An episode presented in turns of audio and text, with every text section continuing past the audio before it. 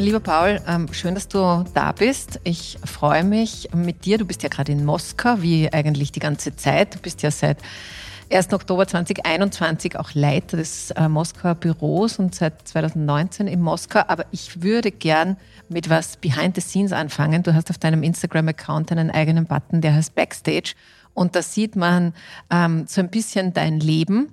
Es besteht ganz viel aus Radfahren und deswegen äh, würde ich gern damit einsteigen, weil dein glaube ich, Freund oder zumindest äh, Mentor am FH Joanneum, der Thomas Wolkinger, hat mir erzählt, dass du mal einen wahnsinnig poetischen Text über ein Rad geschrieben hast.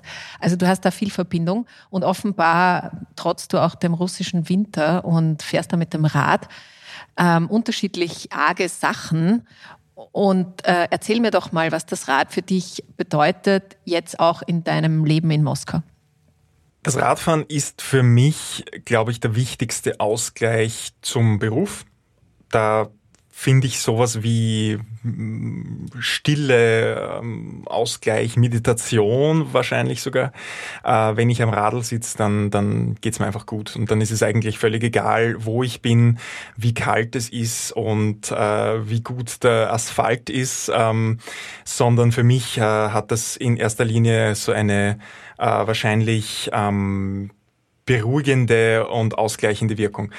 Ähm, wenn man es metaphorisch sieht, hat Radfahren für mich sehr viel mit Ausdauer zu tun und ähm, da nehme ich vielleicht auch was mit für die Arbeit, auch bei mehreren größeren Radtouren, die ich äh, früher gemacht habe, wo ich noch mehr Zeit für sowas hatte, ähm, wo wo man viel darüber lernt, äh, wie man mit Situationen umgeht, die irgendwie nicht enden wollen. Äh, und es ist vielleicht auch ein bisschen eine Situation, in der wir jetzt sind, äh, wo man eigentlich nicht weiß, wie es weitergeht. Es ist irgendwie ständig das Gefühl, man geht bergauf, man hat mit Widerständen zu tun.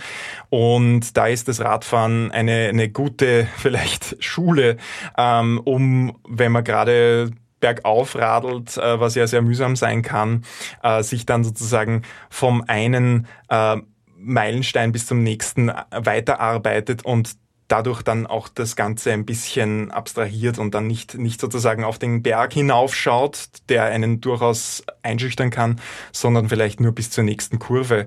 Und gerade das ist jetzt wichtig für uns, weil wir einfach in einer Situation sind, in der wir auch nicht planen können. Das heißt, man muss eigentlich äh, in, in einer äh, so wie es uns derzeit geht, wo wir nicht wissen, was für Gesetze morgen wieder verabschiedet werden oder ähm, wie uns die Berichterstattung vielleicht wieder ein Stück mehr, ein Stück weiter verunmöglicht wird, muss man eigentlich immer versuchen, Ruhe zu bewahren, sich anzuschauen, wo geht der nächste Schritt, wo setzt man den nächsten Schritt hin sozusagen ähm, und äh, viel weiter als bis zum Wochenende oder bis zum Ende der nächsten Woche kann man im, im, Regelfall auch nicht planen. Und das ist vielleicht das, was ich beim Radfahren ein bisschen lerne.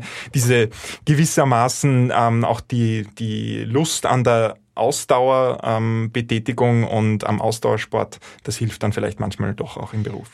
Ja, das ist eigentlich eine ziemlich schöne Metapher dazu. Ich würde noch gern bei dem bleiben, was du jetzt gerade gesagt hast, dass es gar nicht so leicht ist, ähm, die Arbeit so im Großen anzuschauen, dass es eigentlich um, um kleine Schritte geht, um den nächsten Tag. Und äh, was mich interessieren wird, wären einerseits wie schaffst du es denn, dich zu fokussieren, gerade in dieser Rolle als Korrespondent? Du bist relativ weit weg von deinem Publikum sozusagen. Ähm, auch ein nettes Backstage-Story äh, dazu, wo man sieht, wie weit du weg bist, weil du siehst quasi gar nicht, mit wem du es da zu tun hast. Aber wie bleibst du fokussiert, ähm, vielleicht auch im Team, aber du selber auch? Ähm, wie, wie, wie schaffst du diese Arbeits-, also diese Herausforderungen? Ja, es ist wirklich so, dass wir sehr weit weg sind von unserem Publikum und dass dass wir eigentlich während einer Live-Schaltung zum Beispiel da irgendwie so ins Nirvana starren und in so einen schwarzen Punkt anvisieren, das ist die Kamera, nichts mitbekommen von dem, wie das Ganze dann ankommt, wie die Reaktion der Menschen ist, äh, der, des Publikums. Um, ähm, und auch, glaube ich, mit der Lebensrealität in Österreich haben wir hier sehr wenig zu tun, weil wir da in gewisser Weise, würde ich schon sagen, in einem Paralleluniversum sind. Da man kann in Moskau nach wie vor auf die Straße gehen und wird nicht viel mitbekommen von dem, was wenige hundert Kilometer von hier passiert. Man wird das Wort Krieg nirgendwo hören, weil es ja nach wie vor die Spezialoperation sein muss. Ähm, man wird im Geschäft nicht bemerken, dass irgendwas anders ist, außer dass vielleicht, das ist jetzt vielleicht ein sehr zufällig ausgewähltes Beispiel, aber, aber das Bier in erster Linie jetzt in Russland sozusagen hergestellt wird, das man kaufen kann oder die Produkte, ähm, die ausländischen Produkte ein bisschen weniger geworden sind oder sie sind teurer geworden. Vieles an ausländischen Lebensmitteln war aber auch bisher schon nicht erhältlich, weil die äh, Sanktionslage ja schon die letzten acht Jahre relativ angespannt war. Ähm, diese Entfernung führt manchmal schon dazu, dass wir, glaube ich, einen anderen Blick auf die Ereignisse haben. Also ich habe schon inzwischen stelle ich schon fest, dass es schwierig ist, sich jeden Tag dieselben Dinge anzuhören, die hier Regierungsvertreter oder der Präsident äh, Putin so von sich geben, ähm, weil die Inhalte sich einfach nicht verändern. Wir hören seit acht Monaten einfach dieselben Dinge, dass es hier eine, ähm, dass, dass die Aggression vom Westen ausgehe, also sozusagen es ist eigentlich jeder Tag Gegenteiltag. Und es ist total schwierig in dieser Anti-Realität, in dieser Gegenrealität zu leben, ähm, wissend, weil man ja die Nachrichten auch aus anderen Quellen verfolgt. Wir haben ja nach wie vor das Internet, wo man zwar zum Teil auch nur noch mit VPN weiterkommt, also Umgehungssoftware, um die ganzen blockierten Websites aufzurufen. Aber wir bekommen ja auch die Nachrichten mit, die die Menschen in Österreich mitbekommen und im Rest der Welt mitbekommen. Das heißt, man hat einerseits diese Realität, die so eine trügerische Normalität vortäuscht und dann aber im Kopf und am Handy die Nachrichten, wie einfach wieder die Ukraine äh, vom Stromnetz abgeschnitten ist durch russische Raketen und das ist sehr schwierig im Kopf zu, zu verbinden. Wie schaffen wir es, uns zu fokussieren? Ich glaube, es ist jetzt einfach so für mich zumindest, seit dem 24. Februar ist die Mission klar. Die Mission ist, diese Geschichte unserem Publikum zu erzählen. Was bedeutet das Vorgehen gegen die Ukraine auch für Russland selbst? Weil Putin zerstört gerade eigentlich zwei Länder gleichzeitig. Die Ukraine natürlich mit Bomben, mit Panzern, mit Soldaten und das Leid und das Elend, die Not in der Ukraine würde ich auf keinen Fall mit der Not in Russland vergleichen. Es sind völlig unterschiedliche Situationen. Aber in Russland geht er gegen seine Feinde gleichzeitig vor mit Haftstrafen, mit Verbotsgesetzen, mit Unterdrückung, mit Massenfestnahmen. Und diese Innensicht, die können wir hier liefern. Dafür sind wir da. Wir können ja unter Zensurbedingungen, da können wir wahrscheinlich eher auch noch später drüber reden, immer weniger auch darüber berichten, was eigentlich in der Ukraine passiert. Das ist nicht weiter tragisch, würde ich sagen, weil wir ja dafür unseren Ukraine-Korrespondenten Christian Lerschütz haben und auch die Kolleginnen und Kollegen in der Redaktion in Wien, die diese äh, Beiträge am laufenden Band produzieren. Das heißt, wir liefern aus Russland weiterhin diese Innensicht.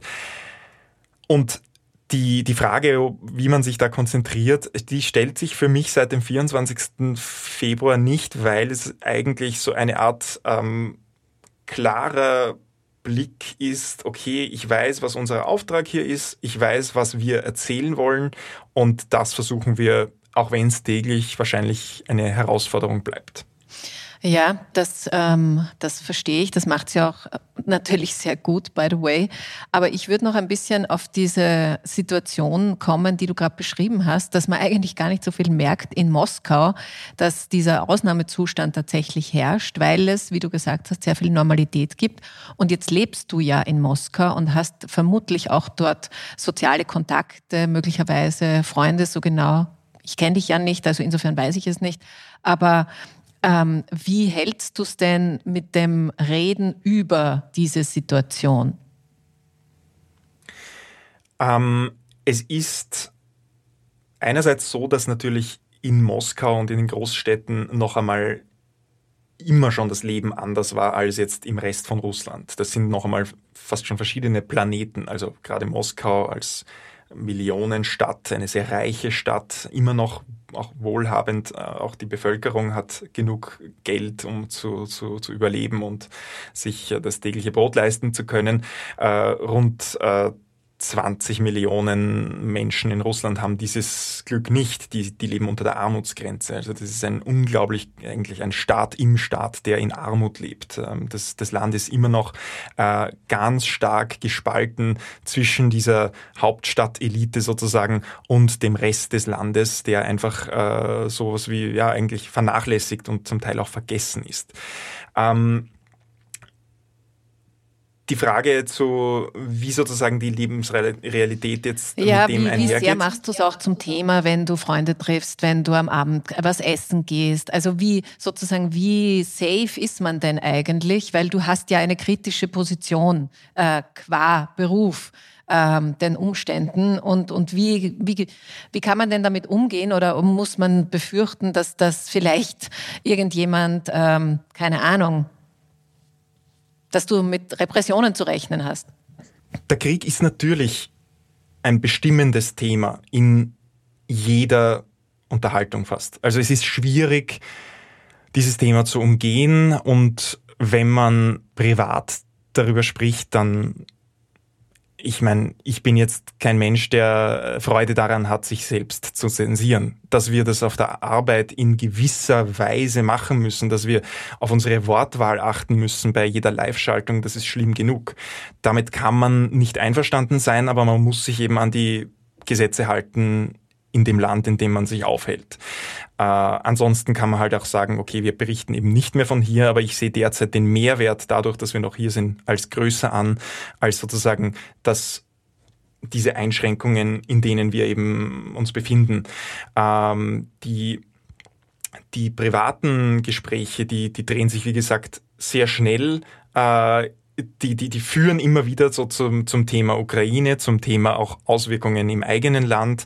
Äh, es gibt ja niemanden, der davon nicht betroffen wäre, auch in Russland. Was aber interessant ist, ist, dass im Gegensatz zu vor zwei Monaten, wo im September, am 21. September war das die Teilmobilmachung ausgerufen wurde, damals ist eigentlich noch einmal fast so wie ein neuer Kriegsbeginn eigentlich gewesen für die Menschen hier, weil das erste Mal dieses Thema wirklich im Alltag angekommen ist und, und tatsächlich relevant wurde, weil eben Mütter zusehen mussten, wie ihre Söhne eingezogen werden oder werden könnten. Und diese Angst davor, die ist, glaube ich, vielleicht sogar noch, noch, äh, noch viel, viel präsenter gewesen, als das, äh, als das jetzt wirklich da Millionen Menschen eingezogen würden. Es waren sicher sehr viele, wir wissen nicht einmal wie viele, aber ähm, es äh, ist, glaube ich, vor allem diese Verunsicherung gewesen.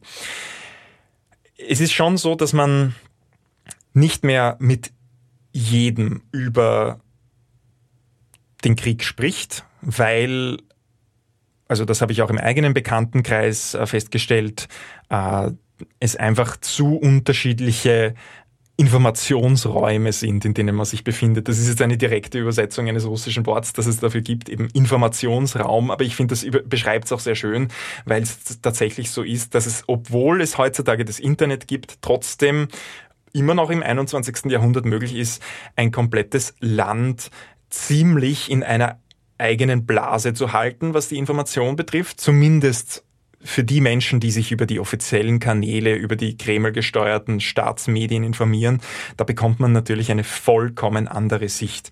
Jetzt ist es so, dass die Menschen ja immer noch Zugang haben zu unabhängiger Information, zu, zu anderen Informationsquellen, auch aus der Ukraine und so weiter. Telegram zum Beispiel funktioniert ja immer noch, aber ich glaube, viele wollen sich auch gar nicht zusätzlich informieren, weil sie auch kriegsmüde sind, was man verstehen kann, was glaube ich auch alle sind, äh, auch in Europa und nicht zuletzt in der Ukraine natürlich. Aber ich glaube, das Problem ist oft, äh, wie gesagt, die Leute ähm, kriegen in der Staatspropaganda auf dem Silbertablett eine Reihe von, sagen wir mal, angenehmen Versionen der Ereignisse präsentiert und man kann sich dann aussuchen, was man sich davon nimmt. Meistens steigt Russland dabei relativ gut aus. Das heißt, man muss sich auch nicht damit auseinandersetzen mit der Frage der moralischen Verantwortung, mit der Frage der kollektiven Schuld, die, glaube ich, auch sehr schwierig zu beantworten ist. Ähm, aber um es nochmal zu deiner Frage zurückzubringen, es ist definitiv seit dem 24. Februar immer Thema der Krieg in der Ukraine, die Folgen für Russland, oft auf einem sehr alltäglichen äh, Level. Das heißt, da geht es dann eher darum, dass jetzt die Flüge so teuer geworden sind oder gar nicht mehr verfügbar sind. Ähm, und in, in, in vieler Hinsicht ist es natürlich dann in keiner Relation zu eben dem Leid und der Not, die die Menschen in der Ukraine erleben, aber eben für die Menschen hier, dass gewisse Dinge teurer geworden sind, dass, dass gewisse Technik nicht mehr verfügbar ist. Es wirkt alles lächerlich eben vor dem Hintergrund dieses hm. Gesamtkonflikts. Aber das sind sicher Themen, die, die die Menschen so im Alltag schon beschäftigen. Jetzt, ähm, du hast schon gesagt, also nein, du hast es glaube ich noch nicht gesagt, aber es ist so, ihr berichtet es nicht direkt über den Krieg, äh, eben das macht der Christian Werschütz und die Redaktion in äh, Wien, aber ihr fokussiert sehr stark auf die wirtschaftlichen Auswirkungen, auch was mit den Sanktionen ist und was mich dabei interessieren würde, ist, was verändert verändert sich was gerade in Moskau. Ähm, wir sprechen oft über die russischen Oligarchen. Ähm, ich kann mich noch erinnern am Anfang, ich bin jetzt gerade in Wien, dass das Goldene Quartier, dort wo ganz viele Geschäfte mit äh, für russische, reiche russische Menschen quasi gebaut wurden am Ende, äh, plötzlich leer waren. Und ähm, dieser die, diese gern gesehenen russischen Menschen, äh, die gibt's ja jetzt so nicht mehr. Das, wie, wie hängt das mit den, mit den Sanktionen zusammen? Und ist das, was der Westen unter Anführungszeichen davon merkt, eben nicht mehr so viele da, ähm, deckt sich das mit der wirtschaftlichen Realität, die in Russland herrscht? Die Sanktionen wirken sich in Russland sehr unterschiedlich aus. Und man kann es sehr schwer pauschal beantworten, na, wie wirken jetzt die Sanktionen? Das ist ja die Frage, die sich in Europa jeder stellt und die auch uns sehr oft gestellt wird, wenn wir in Österreich auf Heimatbesuch sind. Und das Problem ist, dass es darauf eben keine einfache Antwort gibt. Man muss es sich immer anschauen nach Branche, äh, nach Lebensbereich. Ähm, gewisse Branchen, vor allem Hochtechnologiebranchen, die Luftfahrt, Autoindustrie, die Rüstungsbranche sind härter getroffen. Ähm, die sind einfach auch von ihren Lieferketten abgeschnitten. Das sind oft auch die indirekten direkten Folgen der Sanktionen. Viele Firmen haben sich zurückgezogen. Es dürften über 1000 ausländische Firmen sein, die Russland verlassen haben seit dem Angriff auf die Ukraine. Das hat natürlich auch große Auswirkungen. Ich würde aber sagen, die Menschen werden in Russland nicht auf die Straße gehen oder das Regime stürzen, deshalb, weil es keinen McDonald's mehr gibt, der ja inzwischen auch schon durch eine russische Alternative ersetzt wurde. Ich erwarte mir überhaupt nicht, dass durch die Sanktionen, und ich glaube, das kann sich auch kein Politiker erwartet haben, ähm, dass durch die Sanktionen jetzt der Krieg aufhört, aber es wird natürlich langfristig Schäden anrichten. Und es ist jetzt schon so, dass die russische Wirtschaft, eine Wirtschaft, die extrem äh, global integriert war in den vergangenen 30 Jahren, die sich sehr stark integriert hat, die wird jetzt gerade sehr stark abgeschnitten vom Rest der Welt. Und das wird große Probleme verursachen und das wird wahrscheinlich auch noch auf Jahre hin Problem sein. Ähm, der Einzige, der daran was ändern könnte, wäre wahrscheinlich äh, Wladimir Putin, wenn, wenn er eben äh, tatsächlich sich dazu entscheiden würde, einen Kurswechsel zu, zu, zu nehmen und äh, da, danach sieht es natürlich nicht aus. Ähm, Putin befindet sich, glaube ich, in einer ziemlich ausweglosen Position, in die er sich selbst hineinmanövriert hat ähm, und aus der er schwer herauskommt und die eigentlich immer nur zu mehr Eskalation führt. Ähm, ich denke mir immer wieder, oder hab, ich habe mir bei Ausrufung dieser Teilmobilmachung die ja inzwischen offiziell schon wieder beendet ist, äh, im, September, im September gedacht, das ist eigentlich die effektivste Wirtschaftssanktion, die Putin selbst hätte verhängen können gegen sein eigenes Land, weil da wurden ja massenhaft Männer einberufen, die in wichtigen Berufen sind, die in der Mobilfunkbranche zum Beispiel tätig sind, ähm, weil offenbar an der Front Funker benötigt wurden. Äh, so, so wurde das zumindest damals, äh, gab es das gerüchteweise, weil eben so viele aus Telekom-Betrieben äh, mobilisiert wurden. Ähm, diese Menschen, diese Männer, die fehlen ähm, und das wird natürlich auch dazu führen, dass viele Klein- und Mittelbetriebe jetzt ein Problem haben, weil sie einfach ein, ein Personalproblem haben. Aber insgesamt sind die Sanktionen, weil sie ja auch so konzipiert sind, dass sie im Bestfall die Bevölkerung jetzt nicht direkt treffen sollen. Man will ja eigentlich nicht die Bevölkerung abstrafen, sondern das Regime von Wladimir Putin. Aber auch da gibt es sicher noch theoretisch äh, Spielraum, um stärkere, wirksamere Sanktionen zu verhängen, um mehr Leute noch zu sanktionieren, die ähm, direkt mit dem Regime in Verbindung stehen, aber eben noch nicht auf Sanktionslisten stehen. Ich würde sagen, die Wirkung lässt noch auf sich warten. Wir hören die ganze Zeit, ja, jetzt aber diesen Sommer oder diesen Winter wird es jetzt äh, soweit sein, dann spüren wir es wirklich. Äh, hat sich bisher nicht so bewahrheitet, dass man wirklich sagen müsste, das Leben in Russland steht sozusagen still. Aber wie gesagt, das ist ist ja auch in der Natur dieser Maßnahmen, dass sie erst mit der Zeit wirken. Ich glaube, wenn jetzt in Europa darüber gesprochen wird, dass man die Sanktionen abschaffen, lockern oder sonst was äh, sollte, dann macht man Putin das größte Geschenk, weil man eigentlich diese Maßnahmen schon abschaffen würde, bevor sie überhaupt erst zu greifen beginnen. Mhm. Ja, äh, das ist interessant, was du sagst, dass quasi Putin selbst die härteste Wirtschaftssanktion mit dieser Teilmobilmachung gesetzt hat. Und andererseits sagst du ja auch, es ist aber sicher kein Aufstand äh, zu erwarten. Die Menschen ähm, werden das System nicht stürzen. Möglicherweise ist auch der, der Level an, an Wohlstand und äh, und, und Sicherheit einfach ein anderer, als wir uns äh, das so vorstellen. Also möglicherweise ist da die Fallhöhe auch eine andere. Ich würde gern ähm, ein bisschen auf etwas kommen. Also du hast ja eine, also ich, ich, ich möchte gern auf dich kommen. Du äh, bist ja erst 28 Jahre alt und bist schon sehr lange jetzt eigentlich im journalistischen Umfeld tätig. Und du hast auch sehr früh diese Faszination Russland entdeckt. Ich glaube, es war ein Auslandssemester in St. Petersburg. Und was mich interessiert dabei ist, warum Russland und was, ähm, weil jetzt haben wir ganz viel über, was nicht gut läuft und, und was sozusagen schlimme politische Situationen sind und wie geht man damit um. Aber es muss ja auch eine, eine Leidenschaft, eine Liebe, eine Zuwendung deinerseits geben für Kultursprache. Wo kommt denn die her? Mhm.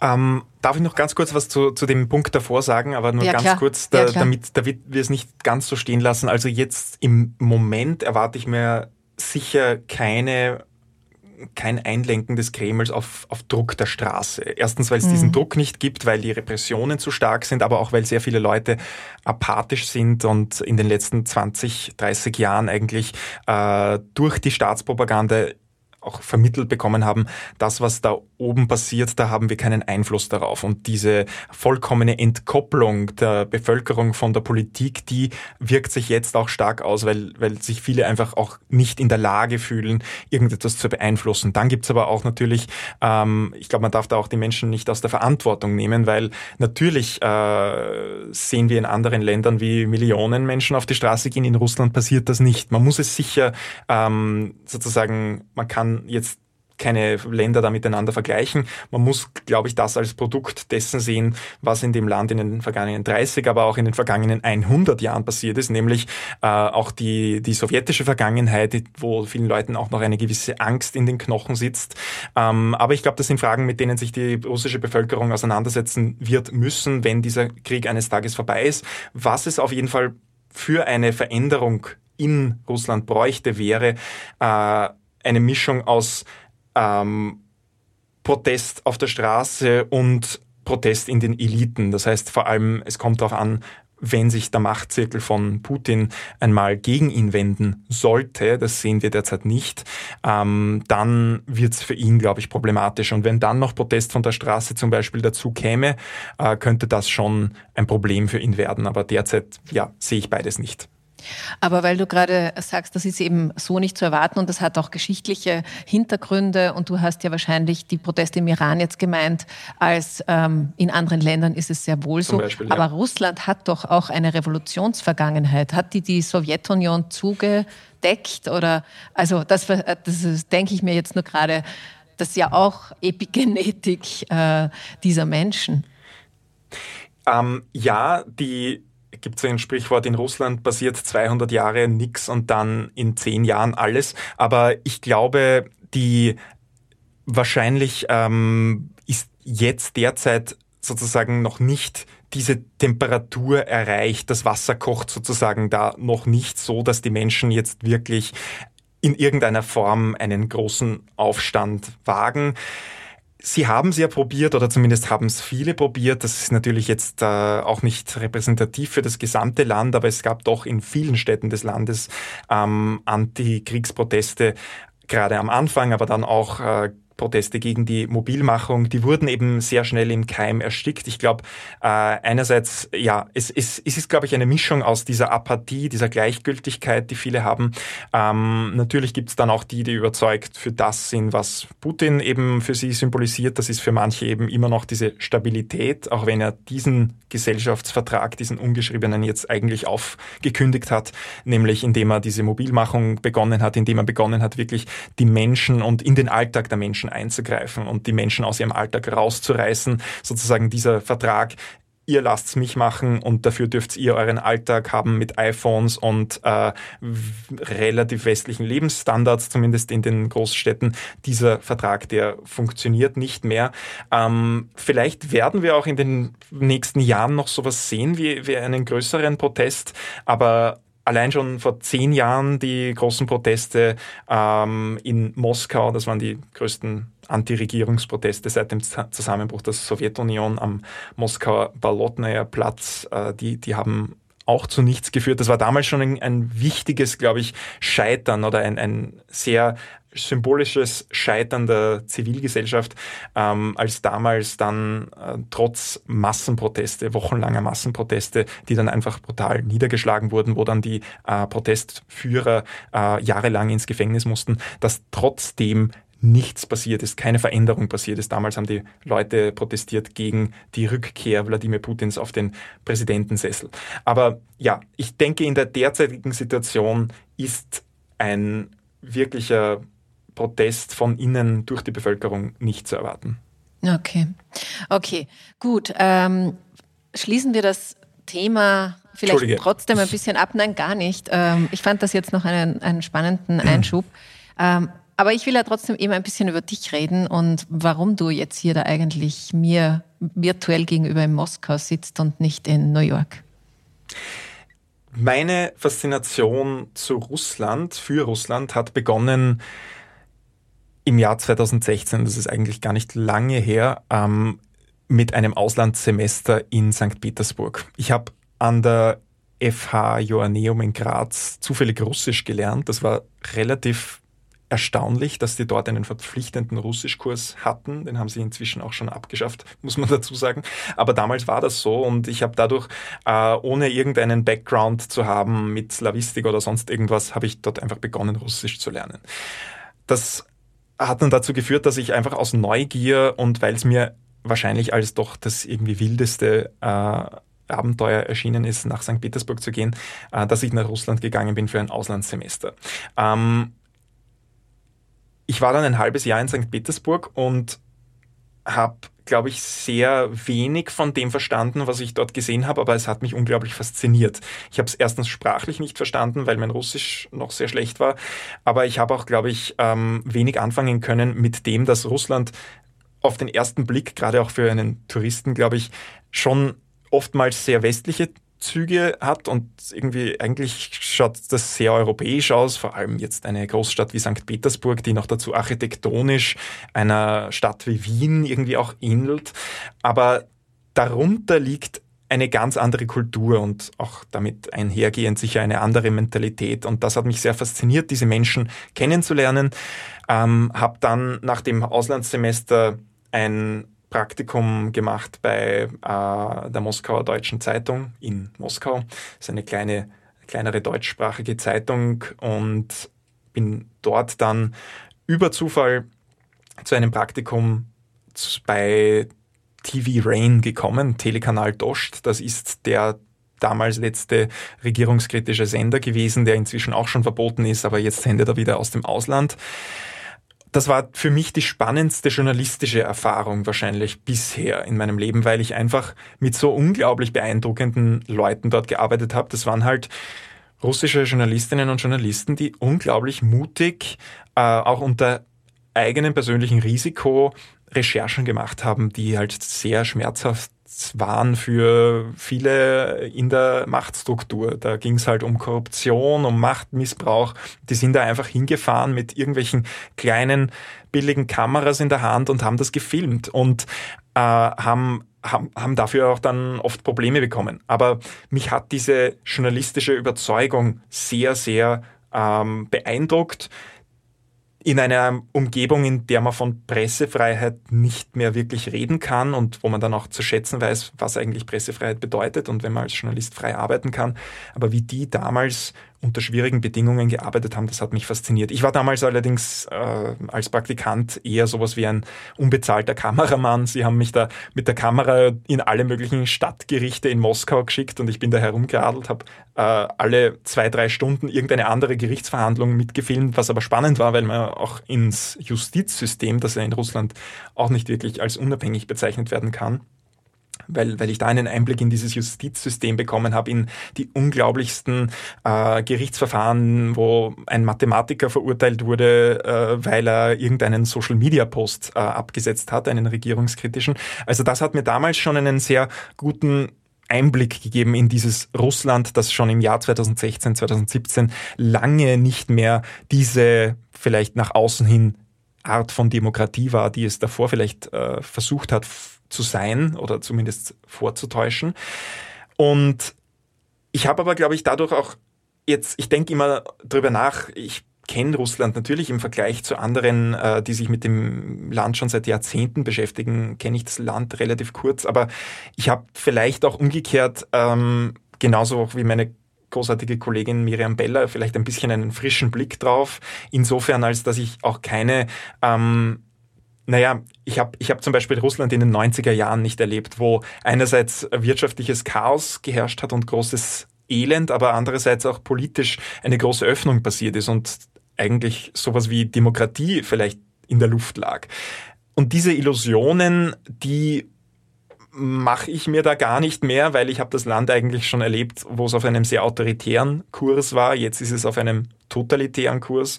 Ähm, und Trotzdem hat dieses Russland seit dem 24. Februar nichts zu tun oder sehr wenig zu tun mit dem Russland, das ich als Austauschstudent kennengelernt habe. Und für mich ist das natürlich interessant, das Land schon davor ein bisschen gekannt zu haben und jetzt zu sehen, wie eigentlich in Echtzeit vor unseren Augen dieser Staat sich transformiert. Einerseits zerlegt er sich und macht das auch sehr aktiv, schneidet sich vom Rest der Welt ab, sagt aber gleichzeitig, wir haben ja eh so viele Freunde in der Welt. Also das ist auch dieses, dieses bewusste Leugnen der eigenen Isolation.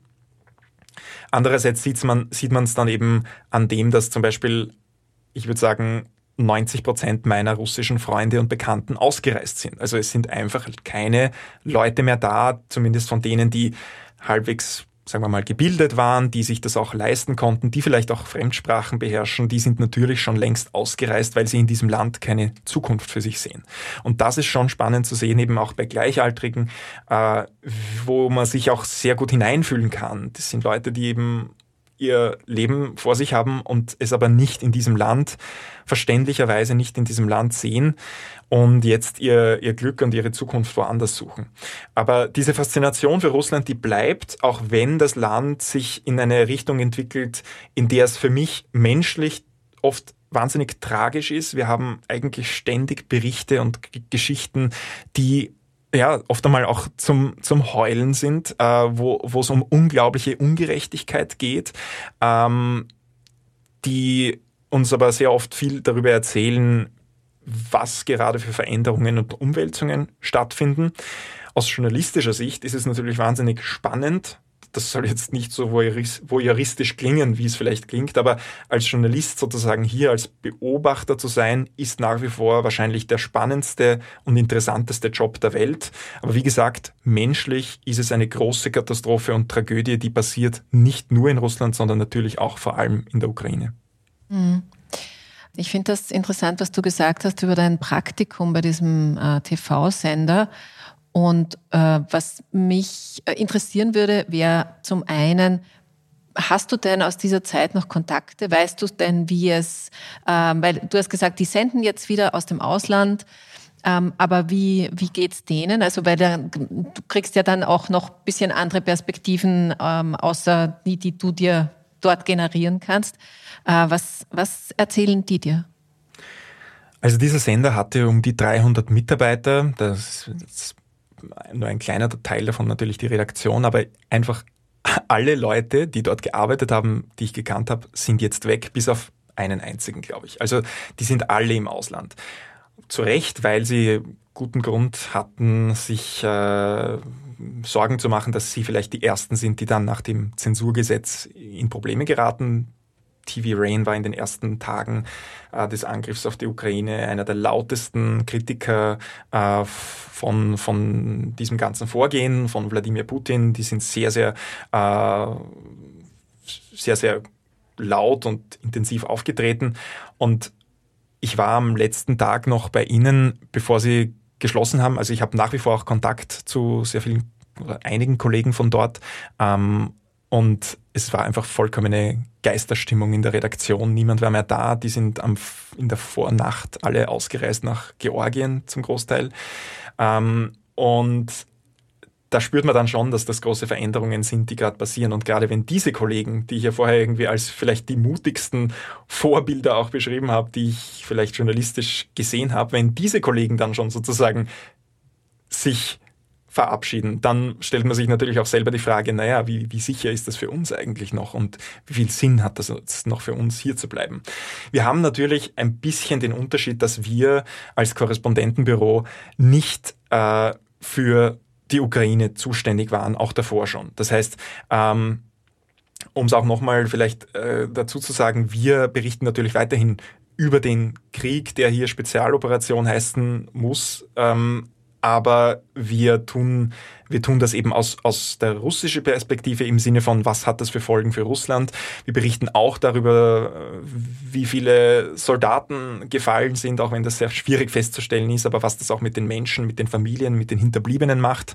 Aber wir berichten eben nicht unmittelbar über das militärische Geschehen in der Ukraine. Das ist eben das, was wir auslagern können, zum Glück an die Kolleginnen und Kollegen. Ein Sender wie TV Rain konnte das natürlich nicht, weil die sitzen eben hier und wenn die dann plötzlich beginnen, den Krieg im Sinne von das militärische Geschehen nicht zu berichten, dann kommen sie ja vielleicht ihrem Auftrag nicht mehr mhm. nach. Ähm, das heißt, für die war das natürlich keine Option, hier zu bleiben.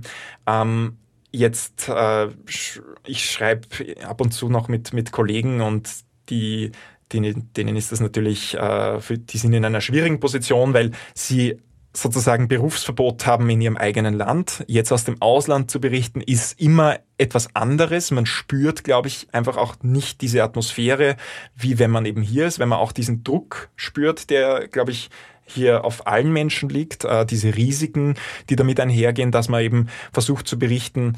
Ähm, aber ich finde es auf jeden Fall bewundernswert, dass die, dass die es geschafft haben, sich neu aufzustellen, dass sie weitermachen. Jetzt aus Riga, aus Amsterdam, dann in Zukunft aus, aus Paris werden die senden.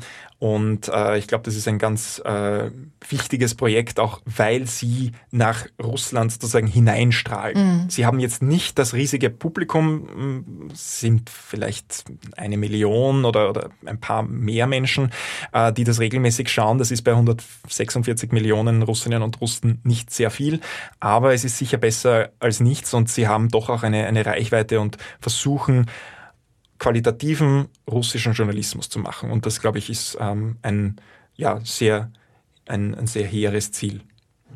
Ihr als Korrespondentenbüro in Moskau vom ORF habt ja bewusst entschieden, im Gegensatz zu vielen anderen ähm, TV-Stationen eben zu bleiben, nicht äh, wegzugehen, wie diese Gesetze, diese Zensurgesetze sozusagen gekommen sind. Du hast jetzt auch ein paar Mal schon gesagt, diese Spezialoperation, so musst du das auch in deinen Beiträgen nennen? Fragezeichen. Ich glaube schon, ja. Aber was ist denn, ähm, äh, wie stark muss denn ein Team sein, damit es durch diese Zeit der, ähm, ja, diese unsichere Zeit kommt? Mhm. Mhm. Also wir sagen in den Beiträgen meistens der Krieg, der hier weiterhin Spezialoperation heißen muss. Wir sind natürlich selber müde dieses Disclaimers, aber es geht uns auch darum, das transparent zu machen, unter welchen Bedingungen wir hier arbeiten äh, und auch äh, konsequent darauf hinzuweisen, dass hier eben Militärzensur herrscht. Ähm, wir als Team, also meine Kollegin Miriam Bella und ich und unsere russischen Mitarbeiterinnen und Mitarbeiter sind in dieser Zeit, glaube ich, wahnsinnig zusammengewachsen und anders wäre es auch gar nicht möglich. Also ich habe das riesige Glück, dass, dass wir tatsächlich eine ganz, ganz äh, tolle Truppe haben hier, mit der es einfach eine Riesenfreude ist zu arbeiten. Und gerade die Miriam Bella und ich, äh, wir sind, glaube ich, sowas wie, ja, ein, einfach ein, eine, eine tatsächliche äh, ein, ein Team, das ist, das ist, da geht es um, um Kameradschaft, um, um Verlässlichkeit und äh, auch darum, dass wir uns auch ständig Feedback geben, ständig auch gegenseitig kritisieren und dadurch auch versuchen, immer uns die Frage zu stellen, können wir es besser machen, können wir es anders machen? Äh, jeder Bericht geht da sozusagen äh, auch durch die kritische äh, Begutachtung des anderen und ich glaube, da, dadurch gewinnt die Arbeit unglaublich. Ähm, also das, äh, das ist wahnsinnig wichtig und ich glaube, anders ginge es auch nicht.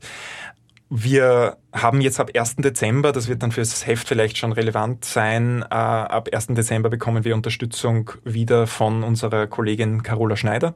Das ist jetzt noch nicht, glaube ich, veröffentlicht, aber es ist prinzipiell intern schon, schon äh, beschlossen, dass sie uns für ein Jahr als äh, Korrespondentin wieder unterstützen wird und, und das Team verstärken wird. Das ist natürlich super für uns, weil wir von ihr wahnsinnig profitieren. Und ich möchte auch dazu sagen, dass die Carola Schneider eine ganz, ganz wichtige Mentorin und wichtige Person für mich äh, war. Also ich, ich habe sie auch hier als erste kennengelernt, damals noch als ich Praktikant bei einem anderen Medium war in Moskau, habe mich einfach hier so mit ihr getroffen und sie war wahnsinnig ähm, offen dafür und, und unterstützend, auch dann später, als ich in den ORF gekommen bin. Und ich glaube, ohne solche Leute wäre es nicht möglich. Ähm, ich bin dann in auch einem vergleichsweise jungen Alter Korrespondent geworden, zur eigenen Überraschung. Also ich habe eigentlich damit gerechnet, dass ich mit 37 oder 47 frühestens äh, mal an, ans Korrespondent, äh, Korrespondentendasein denken kann. Es ist dann früher passiert mit 25 und das war ein, ein Riesenglück. Also es geht sicher immer darum, dass man mit dem richtigen Wissen zur richtigen Zeit am richtigen Ort ist, aber Menschen wie die Carola Schneider, die mich auch in meinen ersten zwei Jahren als Korrespondent hier, als, als meine Chefin, wahnsinnig gefördert hat, aber auch gefordert hat und immer äh, kritisiert hat, Feedback gegeben hat. Und wenn man solche Leute nicht hat, die einen so unter die Fittiche nehmen, dann ist eh klar, dann geht, geht, geht, geht eh mal gar nichts. Also das war sehr wichtig und, und sehr, sehr schön ähm, und freue mich auch, sehr, dass sie jetzt wieder zurück zu uns kommt. Äh, sie, sie ist nach wie vor in Moskau und wird ganz tolle äh, Geschichten mit uns gemeinsam und für uns machen. Ähm, aber wie gesagt, als Team, glaube ich, geht man da durch, durch, durch ein gewisses Feuer und das, das schweißt einen zusammen. Ähm, das ist sehr, sehr schön und das Ganze ist eine Teamleistung. Äh, insofern sehe ich jetzt auch diese äh, ganz tolle Auszeichnung als eine Auszeichnung für unser gesamtes Team, weil ich meine, das ist, es ist eh klar, dass das alles hinter den Kulissen, gerade Fernsehen, ist immer eine Teamarbeit. Ja, ähm, ich habe es ja noch gar nicht so richtig on air da jetzt gesagt, aber wir reden ja unter anderem auch deshalb, weil äh, du bist Journalist des Jahres vom äh, Magazin Österreichs Journalistin und das ist eine Auszeichnung, die tatsächlich aus der Branche kommt. Das ist eine Wahl, wo andere Kolleginnen und Kollegen ähm, bewerten, äh, wer sozusagen in diesem Jahr die die herausragendste Leistung erbracht hat. Das ist äh, total schön, dass du das äh, so erwähnst und, und ähm, dass das eine Teamleistung ist. Du oder ihr habt ja auch in diesem Jahr schon einen anderen tollen, tollen Preis bekommen, den Robert Hochner Preis, wo ihr auch als Team aufgetreten seid und auch als Team das ähm, beschrieben habt, die unterschiedlichen Perspektiven. Ich habe das damals in der Hofburg miterlebt und das, was du jetzt gesagt hast, mit dem man, man, man ist, man wächst so zusammen und entwickelt daraus natürlich auch eine Art von Stärke, die also ja, man kann die gut brauchen, aber die ist auch was, was bleibt, glaube ich. Das ist vielleicht auch etwas, was als Korrespondent in dieser oder als Korrespondentinnen in dieser Zeit auch was sehr Besonderes ist, weil das haben jetzt Journalisten und Journalistinnen in Österreich gerade nicht. Die haben andere Themen und andere Sorgen und andere Herausforderungen, aber dass so wir wissen, wofür wir da sind und wir können es nur gemeinsam schaffen und stemmen, das finde ich irgendwie sehr schön. Dennoch die Frage, ein Titel ist ein Titel und eine Auszeichnung ist eine Auszeichnung und trotzdem ähm, äh, eben die Frage, was, äh, was kommt dir denn in den Sinn? Was bedeutet so eine, was für dich, Journalist des Jahres zu sein? Also, äh, ich bin einigermaßen überwältigt davon, freue mich natürlich äh, sehr darüber. Habe mir im ersten Moment gedacht, ob das E-Mail sicher an, an mich gerichtet war, wie ich, wie ich äh, davon per E-Mail informiert wurde. Ähm, ich ich sehe es als, als ganz, ganz äh, tolle Anerkennung für die Arbeit, die wir eben hier alle gemeinsam machen. Ähm, dass das von Kolleginnen und Kollegen kommt, nehme ich einfach nur mit großer Dankbarkeit zur Kenntnis und das freut mich einfach.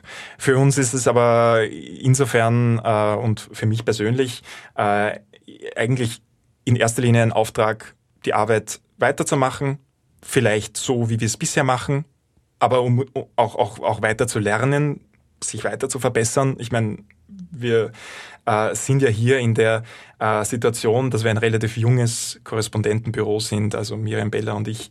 Ähm, glaube ich, wir haben einen Altersschnitt von gemeinsam äh, 30 oder 31 Jahren. Also wir, wir haben einfach äh, den Nachteil einerseits, dass, dass es uns vielleicht an Erfahrung ein bisschen mangelt, weil wir jetzt eben noch nicht Jahrzehnte hier sind. Aber umgekehrt versuchen wir es durch ähm, möglichst gewissenhafte Arbeit irgendwie auszugleichen und einfach mit dem, mit dem Wissensdurst, mit dem wir hier, glaube ich, durchs Land gehen. Und ich glaube, das werden wir weitermachen und äh, daran ändern Auszeichnungen äh, natürlich nichts. Die sind schön, das ist toll. Das ist ein gewisses Feedback, das man ohnehin selten bekommt, weil man hier eben 2000 Kilometer entfernt sitzt und meistens gar nicht mitbekommt, äh, wie das und ob das ankommt, was man, was man so macht. Ähm, daher freue mich sehr und äh, jetzt machen wir weiter. ja, ja, machen wir weiter. Ja, wir kommen auch langsam zum Schluss, aber ich würde jetzt trotzdem... Also ich meine natürlich wir in der Arbeit, nicht jetzt wir im Interview. Ja, wir, wir in der Arbeit, so habe ich es aber auch verstanden. Ich würde nur trotzdem, also auch wenn es urspannend ist, aber ich komme trotzdem langsam auch zum Ende, aber weil du gesagt hast, du und Miriam Beller, ihr seid eigentlich ziemlich jung und habt äh, noch nicht so viele Jahre am Buckel. Was ich erfahren habe, ist über dich, dass du tatsächlich auch sehr affin bist ähm, allen möglichen Mediengattungen äh, gegenüber, je nachdem, was auch auf Social Media gerade jetzt Trend ist. Der Thomas Wolkinger hat mir erzählt ähm, von einer Zeit, wo ihr, äh, ihr habt eine Ukraine-Exkursion gemacht. Äh, damals gab es noch keinen Zelensky, sondern da hieß der Präsident noch Poroschenko. Und da war Facebook Live gerade ganz angesagt und du hast eine Live-Schalte gemacht aus dem Parlament und äh, was ich hoffe, die findet keiner. ich weiß nicht, ob das nicht bei Facebook dann auch so wie bei Snapchat irgendwann weg ist, keine Ahnung. Aber eben auch Snapchat und ähm, jetzt äh, habe ich gerade vorher am Anfang schon erzählt, dass du auch in den Stories auf Instagram irgendwie recht ähm, also durchaus auch spielerisch unterwegs bist. Und was mich noch interessiert, sozusagen zum Abschluss, ihr seid ähm, ein, bei einem traditionellen Broadcaster, der ORF, ist ein, ein, ein altes äh, wie soll man sagen, ein alter Tanker. Und das ist natürlich toll, wenn gerade in so einer Situation auch junge ähm, Kolleginnen und Kollegen da mm, ihre Perspektiven einbringen. Aber was, was würdest du denn sagen? Was, ähm, welche Bedeutung haben denn die sozialen Medien für Menschen in Russland ähm, auf diese Situation mit der umzugehen? Also Social Media ist für mich sowas, was nebenbei ein bisschen läuft, äh, zwischen Live-Schaltungen und Beiträge gestalten, schneiden, Radiosachen aufnehmen, wenn halt gerade Zeit ist. Ich betreibe das ehrlich gesagt auch ziemlich, äh, naja, stiefväterlich sozusagen. Also ich äh, versuche halt ab und zu was zu dokumentieren, merke auch, dass das die Menschen interessiert, also zumindest die, die mir folgen, ähm, und habe auch eine Freude dran, ein bisschen zu erzählen, was sozusagen so hinter den Kulissen bei uns passiert oder ähm, Beiträge auch zu teilen. Ein interessantes Phänomen, das ich feststelle, ist, wenn ich meine Beiträge nicht auf Facebook oder Instagram oder irgendwo teile, dann bekommen meine Freunde auch überhaupt nichts davon mit. Also ich, ich möchte ihnen nicht unterstellen, dass die nicht brave ORF-Zuschauer sind und Zuschauerinnen, aber einfach meine Altersgruppe und dann auch die noch jüngere Altersgruppe, die, glaube ich, sind in ganz anderen, äh, auf, auf anderen Plattformen unterwegs, weil sie dort einfach auch das bekommen, was sie interessiert. Und ich glaube, für uns als Journalistinnen und Journalisten muss das wohl der Auftrag sein, dass wir einfach dorthin gehen, wo die Leute sind. Und das sind halt auch die sozialen Medien, nicht nur. Und man sieht jetzt auch gerade bei Twitter, dass sich gerade auch irgendwie scheinbar äh, selbst ähm, zerlegt, dass, dass das Ganze ähm, sehr fragil sein kann. Aber ich glaube, das ist schon vielleicht die Herausforderung, ähm, sich da einfach auch mehr äh, zu modernisieren, neue Formate zu entwickeln. Das ist etwas, was wir, glaube ich, ähm, ja, als, als Unternehmen schaffen müssen. Und da gibt es natürlich die Einschränkungen, die das ORF-Gesetz derzeit vorgibt. Ähm, also das halte ich persönlich für einigermaßen äh, aus der Zeit gefallen, dass unsere Beiträge zum Beispiel nach sieben Tagen verschwinden müssen. Aber das steht eben so im Gesetz, also die Beiträge online. Aber vielleicht nicht mehr lange. Vielleicht auch nicht mehr lange. Ähm, jedenfalls ich glaube, auch völlig unabhängig vom eigenen Alter. finde, da muss man auch gar nicht die Generationen gegeneinander ausspielen. Das äh, tut überhaupt nichts zur Sache. Aber generell, glaube ich, ist es wichtig, ähm, dass wir versuchen, äh, andere Plattformen auch zu erschließen. Die Zeit im Bild gibt's ja jetzt auch zum Beispiel auf TikTok. Ich glaube aber nicht, dass alle Nachrichten jetzt in Zukunft nur noch auf TikTok stattfinden werden. Es wird halt eine gewisse Altersgruppe sein, die man dort ansprechen kann, die man aber eben nicht über den Fernseher anspricht. Und wenn man dort eben auch präsent ist, dann ist das nur ein Vorteil. Für uns ist es jetzt ein bisschen schwieriger, TikTok zu machen, weil TikTok in Russland gesperrt ist und zwar auf eine Art und Weise, dass wir wirklich gar nicht äh, das äh, verwenden können. Selbst mit VPN-Software funktioniert's nicht, aber Instagram mhm. und Facebook sind zwar offiziell blockiert, funktionieren aber per, per VPN. Ähm, kurze Frage noch, warum ist TikTok so rigoros gesperrt? TikTok ist erstens ein chinesisches Unternehmen und ich glaube, dass da gewisse Vereinbarungen getroffen wurden oder ganz offensichtlich wurden da Vereinbarungen getroffen, weil TikTok in Russland seit dem 24. Februar nicht mehr erlaubt, neuen Content hochzuladen und vor allem keinen äh, militärisch sozusagen äh, mit militärischem Bezug irgendeinen Content. Ähm, und das heißt, in Russland ist überhaupt nichts sichtbar, was die Ukraine betrifft. Und ähm, das das bedeutet also, dass TikTok in dem Sinn kaum verwendbar ist. Ich kann dort auch keine österreichischen Profile aufrufen. Ich kann dort nur russische Profile aufrufen. Es ist also vielleicht nicht ganz richtig zu sagen, dass TikTok gar nicht mehr verwendbar ist, aber es ist eben jetzt sozusagen so eingeschränkt, dass es eigentlich nicht mehr taugt äh, für, für jetzt irgendeine Art von äh, Promotion unserer Inhalte, weil wir damit nicht einmal nach Österreich mehr spielen können, sozusagen. Das heißt, das wäre dann nur in Russland sichtbar und das ist jetzt nicht das Publikum, das wir haben. Ja, das stimmt. Okay, ja, sagst du vielleicht noch ähm, einen, einen Satz oder einen Gedanken äh, zur Bedeutung von den sozialen Medien? Also selbst wenn, wie man gerade jetzt du auch gesagt hast, die eingeschränkt sind, aber äh, die russischen Menschen, die, sagen wir mal, jüngeren, aber möglicherweise in so einem riesigen Land, auch alle Menschen, sind ja möglich, vielleicht auch darauf angewiesen, äh, Zugang zu Informationen, gerade über die sozialen Medien auch zu kriegen. Also für die Jüngeren ist Social Media nach wie vor wahrscheinlich die wichtigste Informationsquelle. Die haben sich längst ihre VPNs, ihre Umgehungssoftware installiert am Handy, können die blockierten Seiten Instagram, Facebook, Twitter äh, aufrufen. Vor allem Instagram ist recht beliebt. Ähm, soweit ich weiß, sind die Nutzerzahlen zurückgegangen, aber insgesamt sind die meisten Menschen schon noch auf dieser Plattform. Ich würde nicht sagen, dass das automatisch dazu führt, dass die Menschen besser informiert sind über das, was in der Ukraine passiert. Das, glaube ich, hat damit zu tun, dass viele das auch bewusst versuchen, aus dem Alltag ein bisschen auszublenden, sich da vielleicht auf ihre eigenen äh, Probleme, ihre eigenen Inhalte, Katzenfotos oder ähnliches äh, konzentrieren. Ähm, und äh, da, da hat, glaube ich, sowas begonnen wie eine gewisse Verdrängung, die, die da stattfindet in einer in einem guten Teil der Bevölkerung. Es ist schwer zu beziffern, weil es auch in einem äh, auto, autokratischen Regime keine wirklich verlässlichen Meinungsumfragen geben kann. Aber Social Media dann für die ältere Generation wiederum kein großes Thema. Dort wiederum schauen die Leute eben eher schon fern. Die sind dann quasi Konsumenten der Staatsmedien. Das spürt man dann auch, wenn man mit den Leuten zum Beispiel auf der Straße redet, wenn wir da so Meinungsumfragen machen, die wir ab und zu, auch wenn sie nicht repräsentativ sind, natürlich äh, machen mit Kamera und Mikrofon auf der Straße.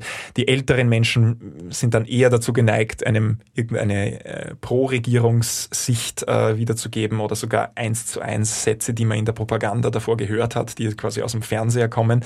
Also da sieht man schon, wie das wirkt und Umgekehrt weiß man auch nicht immer, ob die Leute das jetzt sagen, weil sie davon überzeugt sind oder weil sie wissen, das ist jetzt das Einzige, was sozusagen safe ist, äh, weil sie dann weniger in, in, in Probleme geraten können. Ja, und die Jüngeren sind dann schon in der Regel ähm, eher, ich sage mal, aufgeklärt, wissen, was in der Ukraine passiert. Aber das heißt auch nicht, dass sie unbedingt mit, äh, mit mit dem übereinstimmen, mit der Ansicht, die vielleicht im Westen verbreiteter ist ähm, und dass sie sich jetzt auseinandersetzen mit der Rolle Russlands äh, in der Welt. Aber ich glaube, was man schon spürt bei allen Seiten, ist einfach ein, ein, ein Gefühl von, wann hört das endlich auf? Das ist auch für die Russinnen und Russen ja natürlich ein ähm, sehr folgenreicher Krieg und äh, die, die Menschen sind, glaube ich, äh, in einer, in einer Stimmung, in der sie jetzt sich wieder in gewisser Weise das alte Leben zurückwünschen, was nicht sehr verwundern kann, was sich sicher auch die Ukrainerinnen und Ukrainer nur wünschen können. Wann und ob das eintritt, werden wir sehen. Prognosen sind derzeit sehr, sehr schwierig. Hm. Ja, aber, aber trotzdem finde ich jetzt, wie soll man sagen, ich finde das jetzt einen, äh, noch ein gutes Ende, weil so wie du am Anfang erzählt hast, dass eigentlich das gar keine Rolle spielt und, und auch noch gar nicht so gespürt wird, dass es, das finde ich jetzt menschlich ähm, gut und nachvollziehbar, dass es trotzdem, auch wenn man hier bei uns ja oft nur das Putin-Regime und, und die, die ähm, Konsequenzen aus den militärischen Handlungen mitkriegt, dass es ganz tief in den, in den Menschen drinnen natürlich ein Bedürfnis nach Frieden gibt und nicht nach äh, Eskalation. Das finde ich dennoch schön zu hören. Das ist zumindest was, was, was meinen Eindruck irgendwie wiedergibt. Also ähm, ist doch, doch so etwas, was mitschwingt. Selbst bei, bei Leuten, die, die vielleicht sogar Putin unterstützen, gibt es dann doch so immer wieder diesen Satz, na, aber Hauptsache, das hört jetzt bald einmal auf, dann irgendwie finden wir wieder so in unser Leben zurück. Wie gesagt, sehr, sehr schwierig, äh, wann das passiert. Wir sind hier selbst irgendwie Passagiere. Also das ist auch so ein Gefühl, das wir ständig haben. Äh, auch als Korrespondentinnen, Korrespondenten. Wir können hier nicht mit der Kristallkugel da sitzen. Wir versuchen es aber auch gar nicht. Ähm, und wir grenzen uns da auch bewusst ab von ähm, Experten oder selbsternannten Experten zum Teil, die dann eben äh, glauben zu wissen, was Putin will und was in Putins Kopf vorgeht. Keiner kann das wirklich sagen. Äh, daher versuchen wir uns zu konzentrieren auf, auf das, was eigentlich auch unser Kerngeschäft ist sozusagen. Und das sind äh, Eindrücke wiederzugeben, in Reportagen Beispiele zu sammeln von, von Menschen, wie die betroffen sind von der derzeitigen Situation und irgendwie daraus so ein kleinteiliges Puzzle zu schaffen aus ganz vielen verschiedenen äh, Beiträgen und Geschichten über Russland, die im Idealfall am Ende dem Publikum ein bisschen mehr vermitteln, wie es hierzulande gerade zugeht, was die Stimmung ist. Und vielleicht im Idealfall ist dann auch irgendwo so ein, ab und zu der Moment da, wo, wo sich jemand denkt, aha, das war jetzt interessant. Und wenn wir das geschafft haben, dann haben wir eigentlich schon viel erreicht. Ja, das finde ich auch. Letzte Frage. In welchen Momenten geht dir denn Österreich ab? Also natürlich meine Freunde, meine Familie, ähm, auch meine Partnerin, die derzeit nicht in Russland ist. Ähm, dann natürlich auch kulinarisch, äh, wenn es jetzt ums, ums berühmte Schnitzel geht, dass ich dann doch ganz gerne mal esse, wenn ich in Österreich bin. Ähm, aber wir kommen zum Glück ab und zu, da, zu dazu, einen, einen Heimatbesuch einzulegen. Und das ist auch, glaube ich, äh, ist ganz wichtig, auch um mental ab und zu abzuschalten, um rauszukommen. Das ist ein Glück, das 100 40 Millionen Menschen in diesem Land jetzt vielleicht nicht haben oder nicht jeder hat, dass, dass man eben sozusagen jederzeit auch raus kann. Das geht nach wie vor, auch wenn die Einreise und Ausreise zum Teil schon ein bisschen schwieriger wird. Es kommt zum Teil zu Verhören an der Grenze ähm, und zu, ja, man wird dann äh, ganz genau kontrolliert und ähm, da merkt man schon, dass diese, das, das gab es natürlich vor dem 24. Februar nicht. Ähm, aber na, derzeit bekommen wir unsere Arbeitserlaubnis verlängert, wir bekommen unsere äh, Visa und solange das so ist und solange es vor allem die Sicherheit äh, erlaubt, solange werden wir hier bleiben. Ja, okay. Und manchmal halt ähm, dann nach Österreich kommen. Ich hoffe, dass, ähm, also zumindest, wenn du deine schöne Auszeichnung bekommst, wirst du in Österreich sein, in Wien sein. Ich wünsche, äh, danke wirklich, Paul, für dieses ähm, umfassend ähm, und sehr mh, hm, nachvollziehbare ähm, Gespräch, für deine Eindrücke. Das hat mir jetzt auch großen Spaß gemacht bei all der ähm, Dramatik, die dieses Thema halt insgesamt hat. Aber ich wünsche dir alles Gute jedenfalls auch ans, ans Team, an alle. Und schön, dass Carola Schneider wieder dabei ist, zumindest für ein Jahr. Das ist wahrscheinlich auch toll für euch und der Arbeit. Ja, danke schön. Ich habe mich auch sehr gefreut und vielen, vielen Dank.